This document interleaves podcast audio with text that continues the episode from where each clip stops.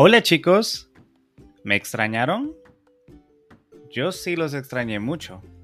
Y pues, como publiqué en Patreon, estaba de vacaciones y no tenía mi computadora, pero ya estoy aquí. Espero que donde sea que me escuchen, la estén pasando bien. Yo soy Milton Ralph y les doy una vez más la bienvenida a Spanish que Chivo.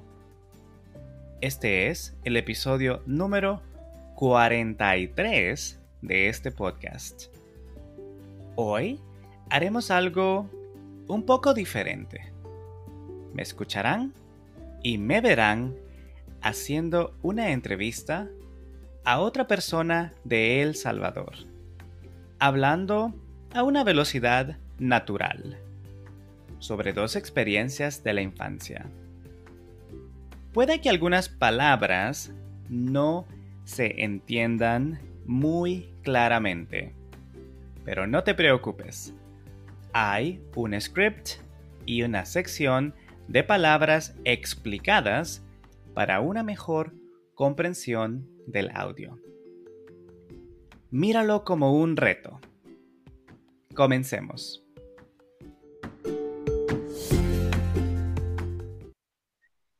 Hola niña Juanita, ¿cómo está? Oh, hola, buenas noches. Muy bien, ¿y usted qué tal? Muy bien, acá molestándola un ratito para hacerle una pequeña entrevista. Cuéntenos, niña Juanita, ¿cuántos años tiene? Tengo 63 años. Ah, excelente. Yo, a mí me gustaría que me contara un poco sobre algún suceso relevante de su niñez o de su juventud. Pues tengo algo muy grabado en la mente. Este, cuando estaba chiquita, cuando tenía quizás unos siete, ocho años. En ese entonces, pues cuando yo estaba pequeñita, todavía uno era como muy inocente, ¿verdad?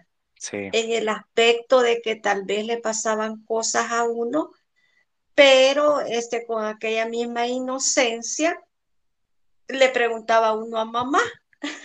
Sí. Ahora pues, ahora pues los niños son más despiertos en ese aspecto y más con la tecnología, ¿verdad? Entonces está, está muy avanzado. A mí me pasó algo pues que, que mi mamá me mandaba a comprar el pan francés, pero también en ese entonces no había muchas panaderías, sino que eran como contaditas, ¿verdad? Me recuerdo que la señora, la dueña de la panadería, se llamaba Elena. Entonces mi mamá me decía para que yo entendiera y el nombre de la persona y la panadería se llamaba El Cisne Blanco. Mire, qué bonito nombre. panadería El Cisne Blanco. Sí. E, entonces, este, yo compré el pan y cuando salí de regreso en el andén yo vi votado que estaba un billete de a dos, de a dos colones, ¿verdad? En ese Ah, entonces teníamos nuestro colón. Sí, Eh, entonces este, vine yo, pero no accioné rapidito como de recogerlo, sino que yo lo que pensé fue, le voy a ir a preguntar a mi mamá y a contarle de que yo vi un billete de a botado en el andén. Entonces, cuando yo le conté a ella, la respuesta de ella fue, lo recogió Juanita. Y vine yo y le dije, no, mamá, es que yo le vine a preguntar y a pedirle permiso si yo podía recoger. Sí, vaya a recogerlo. Cuando yo regresé, claro, el billete ya no estaba botado, ¿verdad? Otra Sí, niña o otra persona adulta, pues lo recogió. le ganaron los dos colones. me ganaron los dos colones. Entonces es algo pues que como les dije al principio de que ahora el niño o la niña es más despierto. Uno era un poquito más inocente, ¿verdad? Y según la crianza que le daban a uno en ese entonces, ¿verdad? Entonces eso lo tengo bien grabado en mi mente y, y, y me da como un recordatorio. Vuelvo cuando yo estaba chiquitita, ¿verdad? Sí, Entonces, Entonces todo eso, pues le sucede a uno, suceden muchas cosas. Claro. ¿Y ahora qué hace cuando se encuentra un billete en la calle? ¿A quién le pregunta? ahora, pues, ahora claro, mi mamá ya está en el cielo, ¿vea? pero, pero, pero ahora no, ahora rapidito lo recojo, vea, ya, ya uno más despierto y con sus años, pero tiene muchas anécdotas que contar, vea. Sí. Y, cuando estaba también viva mi abuelita, vea, todo eso. También me recuerdo que mi, como a la vuelta de la casa donde vivíamos con mi abuela y mi mamá, este está el estadio. Entonces mi ah. abuelita hacía pupusas. Entonces me decía, vaya Juanita, vaya a vender las pupusas. Y entonces yo iba al estadio. ¿A cómo eran las pupusas? A cinco y a diez centavos. ¿Verdad? Pero ya se saben que era un chicharrón que ya se diga chicharrón, ¿verdad? Sí, exacto. Entonces, mi abuelita también me recuerdo que molía en la piedra en la piedra de. Ah, en la piedra de moler, sí. Entonces también me decía, aprenda porque esto le va a servir a usted en su vida.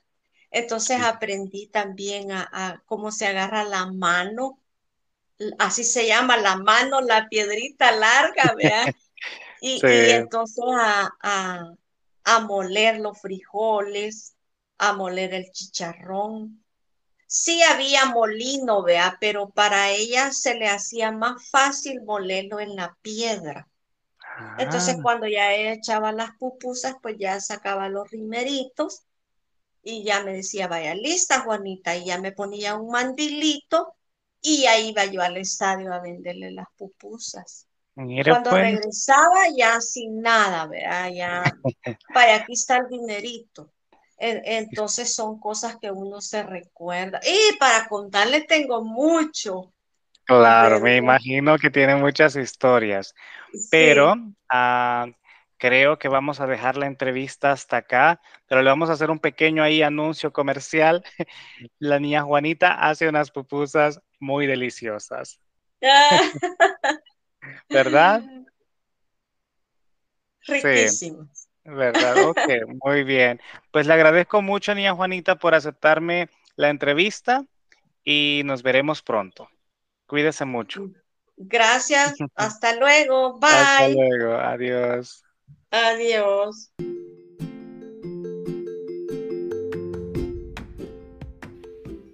Esa fue la entrevista.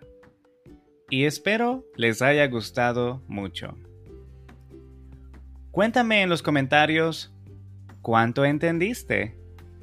Te recuerdo que si no entiendes algo del audio de este episodio, puedes darle play otra vez.